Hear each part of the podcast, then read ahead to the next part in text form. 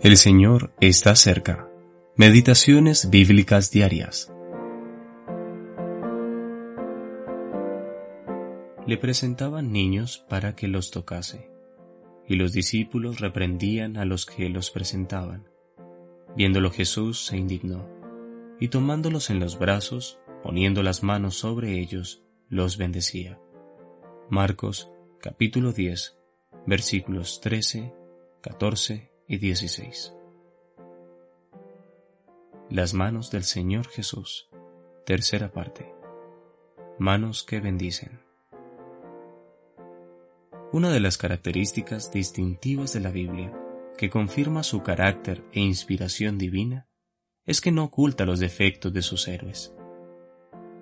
En los Evangelios leemos continuamente acerca de los defectos de los discípulos y nuestro texto de hoy es un testimonio de este hecho. Ellos reprendieron a los padres que trataban de llevar a sus hijos al Señor Jesús. Esto nos muestra claramente que los discípulos no se preocupaban de los niños y que no les daban importancia. Tal vez esto se debía a una costumbre cultural en la que los niños debían ser vistos pero no escuchados.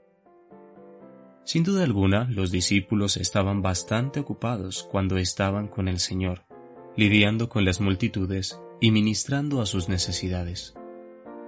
Por esto, quizás sintieron que estaban haciéndole un favor al Maestro, protegiéndolo de la insistencia de los padres.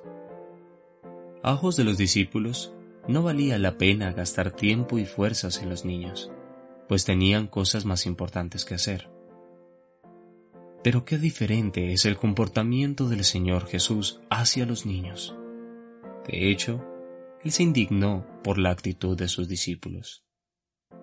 El Señor utilizó esta oportunidad, este lapsus, para enseñarles una lección valiosísima. Dejad a los niños venir a mí, y no se lo impidáis, porque de los tales es el reino de Dios. Versículo 14. La inocencia, la humildad, la dependencia, la fe sencilla y la confianza de los niños proporcionaron un excelente ejemplo de los rasgos de quienes habitan el reino de Dios. Entonces el Señor Jesús tomó a los niños y, poniendo las manos sobre ellos, los bendecía. La fe de aquellos padres fue recompensada en gran manera aquel día por las manos de Cristo. Brian Reynolds